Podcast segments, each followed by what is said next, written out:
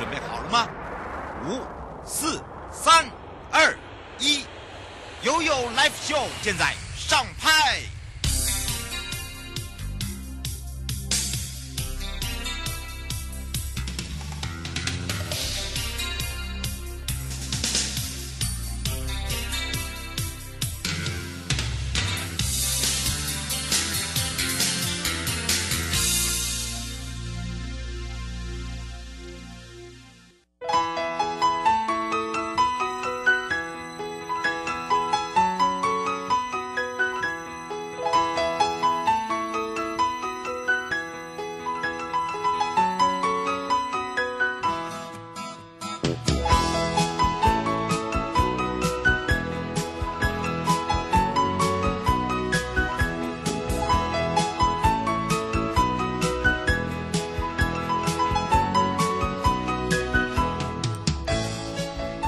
来到了一点三十一分了，再度回到了 You Live Show FM 零四点一正声广播电台，陪同大家，我是你的好朋友瑶瑶。好的，当然呢，这个生活中哦，尤其是哦，大家这现在都是在家上班上课哦，那当然在这里呢，还是要特别提醒大家哦，就是说在心情上面啊，每一天要保持一个非常愉快的心情，怎么做呢？很简单。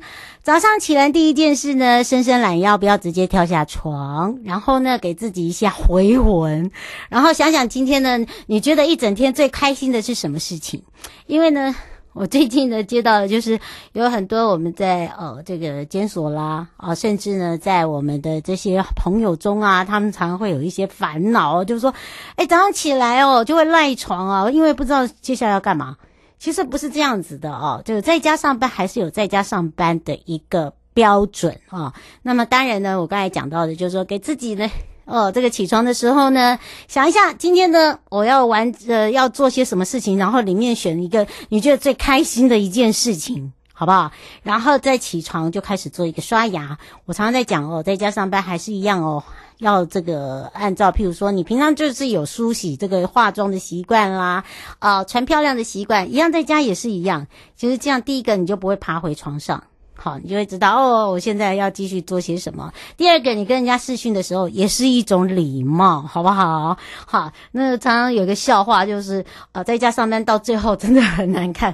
因为有些人呢就想说，好吧，懒惰啊，这个第一个礼拜还 OK，第二个礼拜，哎，第三个礼拜，哦，哎哎，什么睡衣就上身了哦，就说啊，没关系啦。就像呢，最近啊，就是有很多的这个朋友哦，看到哇，这原来啊，这个很多的网络主主播啊，上上半身都非常的美丽，然后下半身是短裤拖鞋，然后被人家侧拍到。其实有时候也要帮人家讲一下，因为有时候可能因为外面下雨。好，也不是故意的。好，那当然呢，今天在家里做些什么呢？还是你在线上上课呢？我们要来看一下，也要回答一下问题了。呃，针对了呃这一次的五月十五号第三级的这个警戒之后呢，那么现在开始在昨天开始做陆续的这个政府的补助拨款。那么针对部分的旅行。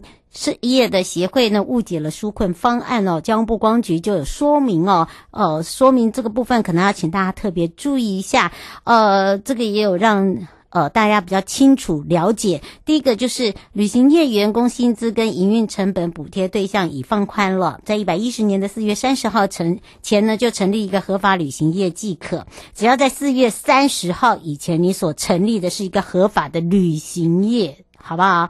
好，那另外一个补助期间的营业额哦，衰退比率达到百分之五十。那么以在职员工数计算，一次性的补贴四万。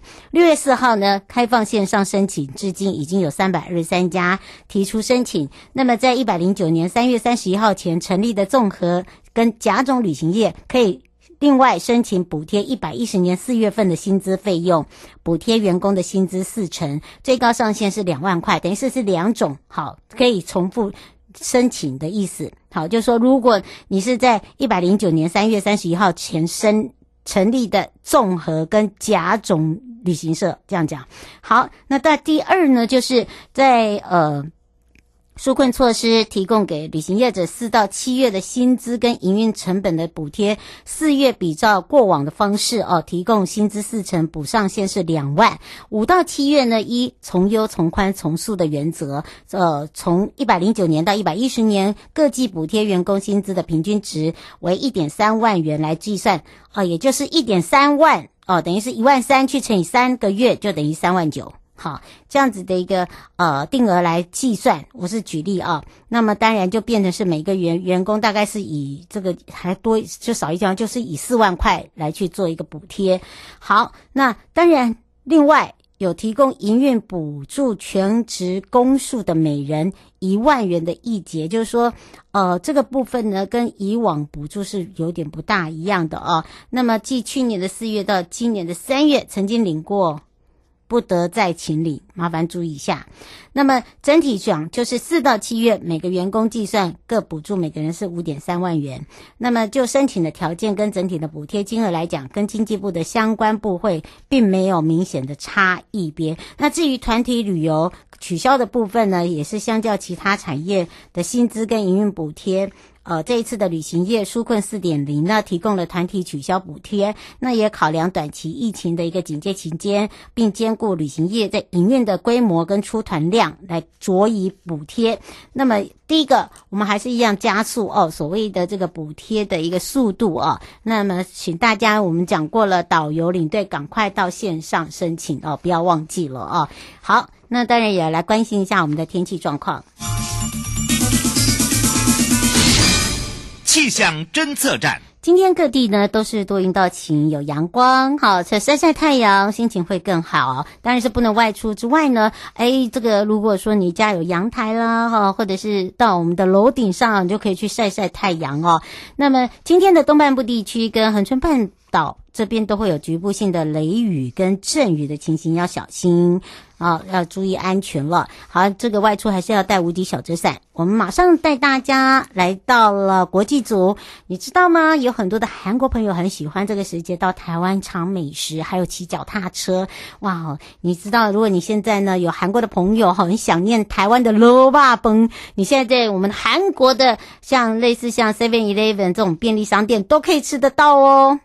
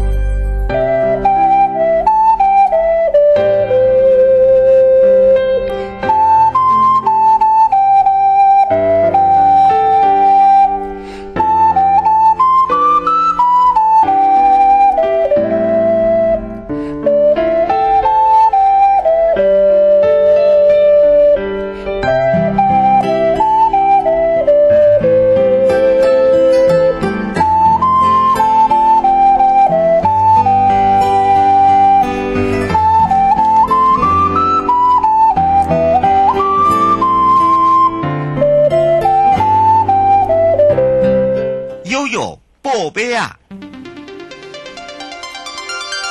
再度回到了优博薇娅，我是你的好朋友瑶瑶，FM 零四点一正声广播电台，陪同大家开放全省各地好朋友时间零二二三七二九二零。那么也预告了，在韩国线上呢，震撼的就是哇，尤其在这个时间，很多的韩国的朋友呢都会修揪哦，到台湾来骑铁马，然后来做一趟不一样的深度游的主题。那么想念台湾的美食，哇，这一次呢，你也可以告诉你韩国的朋友哦，呃，可以有一些在这个韩国。的便利商店都可以吃得到，那么可以说哦，把台湾的美食啊，可以说在整个的一个韩国来讲哦，也可以品尝到了，让大家怀念怀念。所以这个时候呢，我们赶快来让交通部观光局国际组黄怡平科长来告诉我们大家，我们赶快来让科长跟大家打个招呼，哈喽，瑶瑶，呃，各位听众大家好。是，当然呢，我们说到了这个台韩呢，呃，近年来的互动真的是人数增加，不管是在这个影集啦，呃，电视剧啦，呃，或者是综艺啦，甚至你看我们的这个旅游都是非常的夯，对不对？没错，没错，谢谢瑶瑶。因为其实，在那个疫情发生前，我们是韩国民众前五大的这个海外旅游目的地啦。嗯，那因为虽然是疫情的关系，大家暂时还不能够互访，可是呢，因为我们要维持我们在韩国的一些宣传的热度嘛，嗯，所以要一一直有帮我们介绍过。我们因为现在都是用线上的宣传，所以其实我们有像呃在台湾的韩国的学生的一个记者团，嗯，还有 B to B 的线上推广活动。那刚刚瑶瑶提的还是很重要的，美食跟特色小吃是吸引韩国民众来台湾观光的很重要的因素嘛。是，所以我们就是跟这个韩国的一个呃 KBS 电视台，嗯，今年的五月七号哈。有个这个新品上市的这个便利餐厅的节目合作，嗯，对，那就是说这个节目呢，就是由这个韩国综艺教父，呃，一个李进奎跟那个名厨李连福啊，哦，他他他很有型的，他很会吃哎，对呀，你很厉害哦哈，那他们就是创作把那个韩国特色，我们的这个台湾的这个卤肉饭，把韩国特色融进去，那他在节目里面获得优胜了，那这个现在这这个卤肉饭这个已经在韩国的这个便利商店上市哦。还有呢，有有这个厂商有推出了这个料理包，嗯，对，那这些收入呢，我们还会做，就是说给这个儿童的这个营养的公益团体啦，嗯，对，那有因为其实一个活动我们不会就做一个活动，没错，对，所以我们同步在十八到六月二十号，嗯，还有这个办理这个问问答的这个抽奖活动。而且这个节目呢也会再重播，嗯，可以再重播十次，是这个样子。是，瑶瑶是。林小姐想请教一下哦，她有在呃 Instagram 看，她看到了这一个部分，她是韩迷，她想请教一下，您刚才讲的那个抽奖活动是限韩国的朋友吗？当地的吗？哎，对，因为我们这个是在韩国举办的活动。那如果是说林小姐她有韩国的朋友，我们也可以赶快告知她，对，多多去请韩国的朋友，也多多上线跟我们互动。那我想最重要是希望就是说，哎，边境一开，那韩国的朋友可以赶快到我们台湾来观光旅游，是这样子。是，而且你知道这获胜的 low 霸本哎，我们不要讲说韩国人喜欢哦，我们自己就超爱哦。对。对，这个在便利商店的通路都可以看到了，而且我们还把这些的收益帮忙当地的一些这些弱势的呃团体啊、孩子啦、啊，而且呢，这个是跟料理包专门的企业哦，它是 Face Eat 哦，但它是很厉害的一个调理包，因为之前在台湾有几个比较大大的这个哦，譬如说杰森啦，哦这些都有在卖，所以你看看哦，变成是一个诶，大家想念的时候可以用这样子，而且不止这样，我觉得很厉害一点，就是说它也结合了我们现在刚好又是我们的自行车旅游年，也搭了，包含了他们也把这个呃美景把它加入进去，对不对？对，没有错，没有错呀。那、呃、因为希望就是韩国人，你可能看到台湾的美食，你会想到台湾。那刚刚也要提到的是，我们二十九跟三十号，嗯，就是在韩国首尔的这个汉江啊，嗯，附近，我们就是办了一个这个铁马的一个自行车的活动，嗯，对。那这个活动呢，因为呃，我想疫情过后，包括全球，应该不是只有台湾，不只有韩国啦，是，大家应该是对这个户外的活动有没有，应该会就是旅游模式你会改变嘛，嗯，所以呢，像说哎，我们这个户外活动，尤其是台湾，我们的自然景观就是非常的丰富，而且我们自行车产业，我想应该是全球数一数二的嘛，是。所以呢，我们这次办这个活动有包括就是请这个网红啊现身说法，嗯，那有一个自行车体验的游戏，最重要刚刚也要提到美食还是很重要嘛，嗯，所以呢，我们也做了一个美食体验，那还有一个自行车的这个呃讲座的这个影片，那我们也都会遵守当地的这个防疫的规定啊，嗯，对，所以该做的，比如说哎社交距离、戴口罩。或者是说酒精消毒这些，我们在现场，尤其是因为现在还是疫情，大家还没有完全，但是我们都遵守防疫规范，是这样子。嗯，是。王先生想请教一下，他说您说这个节目有重播，是在哪里重播？哎，你说我们那个就是那个呃美食，呃，就是这个美食的这个节目嘛？是。对，我们是在那个 KBS 二，还有 KBS Dream 跟 KBS Joy 的这个电视台，我们有重播，会重播四次，但是是五月八号，五月。嗯五月的五月的五月份的，对对对对，因为这个节目是五月七号播出的。嗯，是，对，所以大家其实可以透过那个 YouTube 有有了，他们有这个转载哦。对。那么因为这次又有办了这些活动，很多的那个车友啊，对，但本来都要来台湾参与我们的活动，啊，因为没有办法，没关系，就他们自己呢曾经来过的，就在我们的现场跟大家分享那个经验。对。然后把这个路线哦，就是让大家很像做笔记一样哈，旅游笔记，自己先记下来，他们曾经走过哪里，看到些什么，然后呢，他们当他们讲的这个这个口沫横飞的时候，就是在美食啦，哈，然后不然就是汗流哦，有哪一些这个很很比较比较呃有挑战性的啊，尤其是他们很喜欢走哪里，你知道，走日月潭。哦对对对，日月潭这个路线，嗯，他们喜欢那个环湖那种感觉很漂亮，最美自行车道之一嘛。嗯，是，所以大家对很也也请那个听众朋友啊，如果说你们有韩国的朋友，可以告知。对对对对对，谢谢你们。嗯，而且我们现在很多的这个韩国的朋友哦，这个很多的这个群组哦，大家可以赶快去把这个讯息分呃分享出去。那你也可以直接呢呃这个。借由我们的网址哦，连接进去，对，好都可以看到。对，嗯，最后那个特别提醒大家的地方，哎，呃，我想虽然是疫情嘛，嗯、但是呢，终究有一天会过去，是，就是大家就是我们就是一起加油，嗯，然后希望韩国的朋友也早一天可以到台湾来观光旅游，嗯，谢谢大家嘞，对，是，当然陪伴大家也是观光局国际组黄怡平科长，我们就下次空中见喽，谢谢瑶瑶，谢谢，拜拜，拜拜，拜。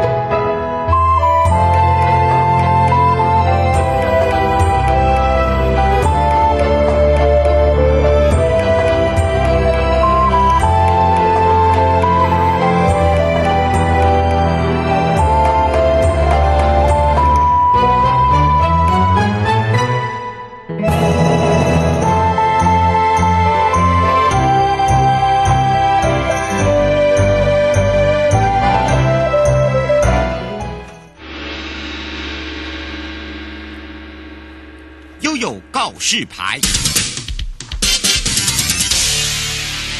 再一次回到了又告示牌，我是你的好朋友瑶瑶，FM 零四点一正声广播电台陪同大家。好的，当然呢，大家今天在家干嘛？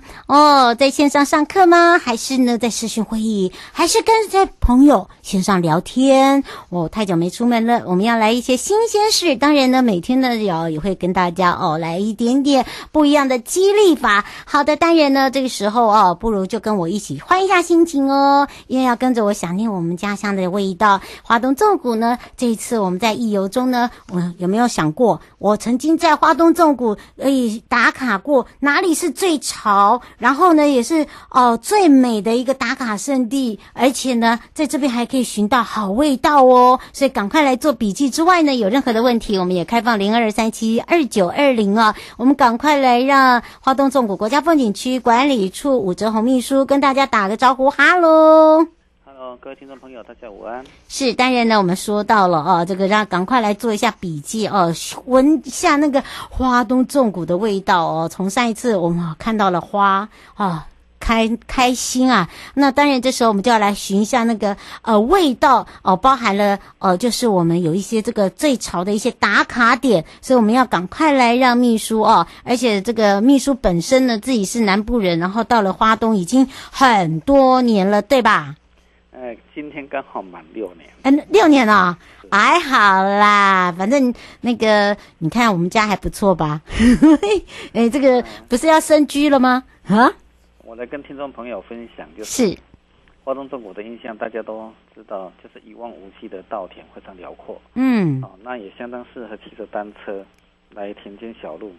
那我们来到玉里之后，也就是主持人的故乡，嗯，顺着玉户自行车道一直骑，大约半个钟头内就可以抵达东里田马驿站。嗯，那东里田马驿站相当的有味道，因为它是一个老月台。是。然后从东里田马驿站这边，呃，就是它号称三线最美的车站。真的。那从月台就会被眼前的这个美景就吸引住了，因为你会看到整片无边无际的金黄稻田映在眼前。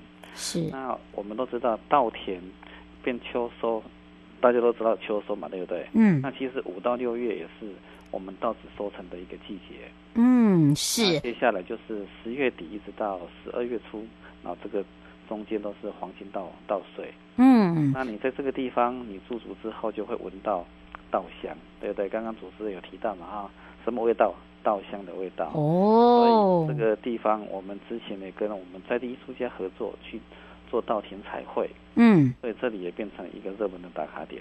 没错，而且呢，在这边呢，也很多的朋友哦，都会在这个时间呢，哦，这个抓好那个角度啊，好像你就整个人躺在那个稻稻田中。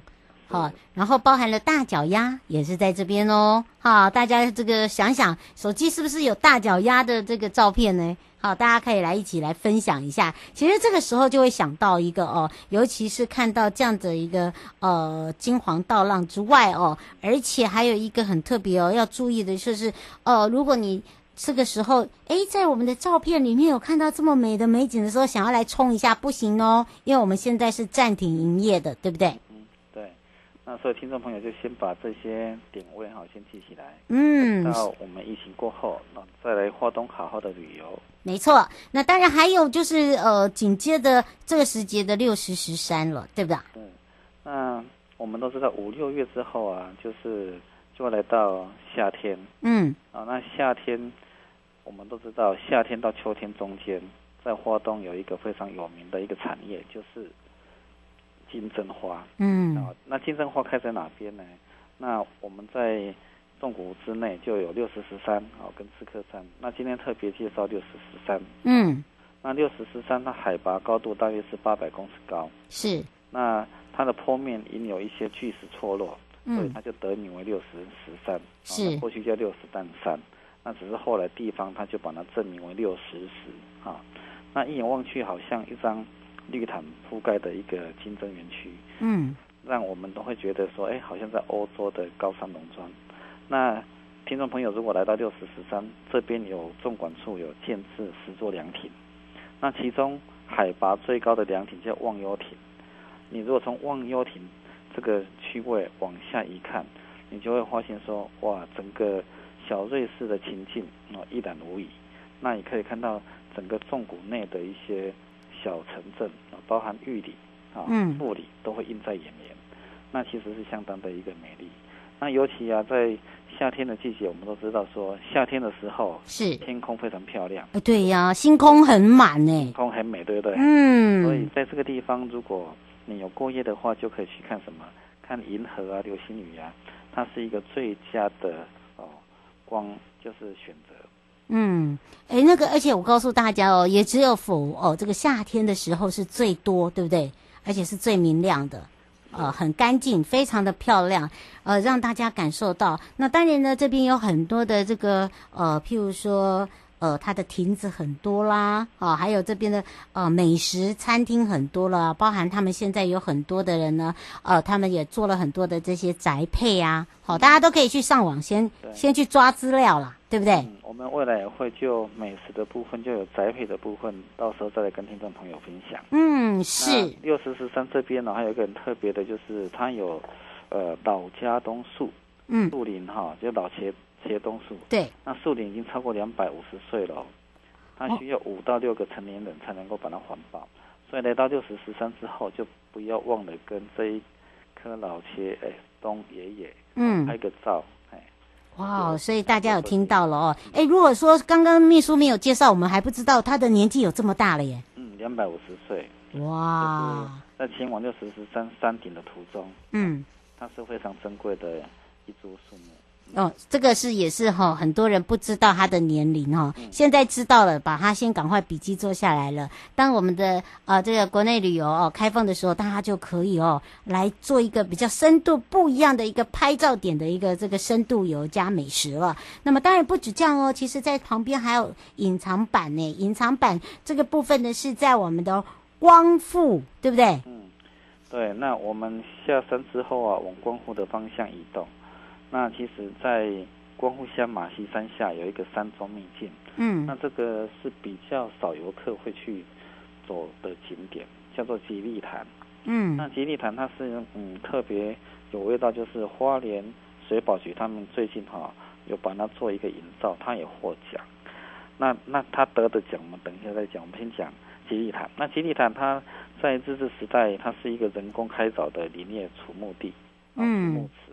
那上游有一个三层的瀑布，那吉利潭它的山泉水非常的纯净跟清澈，嗯，所以它有许多的台湾原生种的动物在这里当成是它的栖地，那就包含有双色泽蟹啊、鲈鳗啊这些等等。那阿美族人，我们都知道光复乡是阿美族的一个故乡，嗯，那他们在干旱的时候也会在这个地方举行祈雨祭，就希望老天爷能够下雨啊，那所以他就会。天降甘霖，是。那后来随着黄木业渐渐的式微，所以吉利坦呢就比较被人家遗忘。那近来水保局他们还蛮用心的，就是经过多年的整修，嗯，将它重新展现在马溪山边，那蜕变为新兴的一个旅游景点。嗯，那他们用的工法是农村再生的工程，结合生态防灾文化以及景观的设计理念。他们这种美学工程师法自然的一个创新角度。是获了今年度就是第三十届全球卓越建设奖的最佳环境文化类的金奖。嗯，我觉得这个要给他们给予高度的一个肯定。哎，真的，嗯，而且让大家会感觉到说啊，原来在这边还有这么这么美，然后这么自然的一个呃这个景色之外哦，它也变成是一个农产农业区嘛，对不对？嗯，它基本上就是其实阿美族人。对这个地方还是蛮注重的，嗯，那所以他部落这边还是有一些部落的族人在这边在附近居住，那所以他们对这个地方的环境也非常的重视，嗯，那它周边还有马太安休闲园区，嗯，啊，跟花莲光武弹厂。那听众朋友，如果来到吉利潭之后，那周边还有这些景点可以搭配去旅游。嗯，是哦，所以呢，请大家要把握时间了。呃，罗先生想要请教一下秘书，他说您今天介绍的这个部分呢，呃，有这个相关的网址这些吗？是，呃，跟听众朋友分享就是纵管处的官网，还有我们的 FB，那就会有一些资讯可以取得，例如我们一个最潮最美，呃，最潮完美打卡圣地，嗯，的网页。嗯好，那就有介绍到六十十三还有吉利谈，嗯，啊，那有一些资讯的话，就是像我们的最新的消息。还有我们的 FB 都可以看得到。嗯，是我们希望大家哈、哦，这个虽然宅在家呢，还有一些不一样的一个这个呃疏解心情跟呃旅游的一个这个环境哦，让大家呢可以来呃不一样的一个这个环境中哦。虽然这样子的一个这个疫情之下，至少呢，哎，我们还有一些可以用这个所谓的回忆的方式去旅游，让大家呢会知道说，哎，今天在家可以做些什么？今天我们在家可以听些什么？最后有没有特别？提醒大家的地方。好的，那最后就是陈主主持人所提到的哈，先把好吃好玩的先记下来，等到疫情结束之后，我们再用行动到花东啊来支持这一些美好。那么在这个之前呢，是请大家认真在家宅防疫啊，也不要忘了均衡的饮食跟充足的睡眠之外，也要做适度的运动，维持我们的抵抗力。是，所以在疫情期间呢，不鼓励大家出游，可以让大家用空中的方式哦来分享，以及呢，这个秘书把自己在这个花东生活多年印象最特别的地方呢，今天也介绍给大家，大家可以先做好笔记喽。以上的节目广告呢，是由交通部光局以及正声广播电台联合直播，陪伴大家也是花东纵谷国家风景区管理处武哲红秘书，我们就下次空中见喽。谢谢，拜拜，拜拜。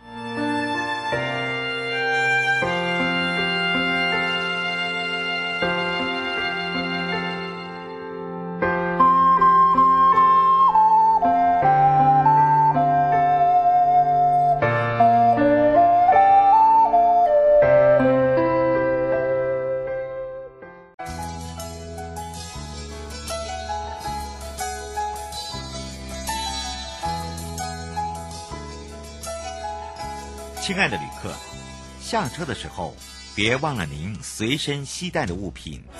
交通部观光局关心您。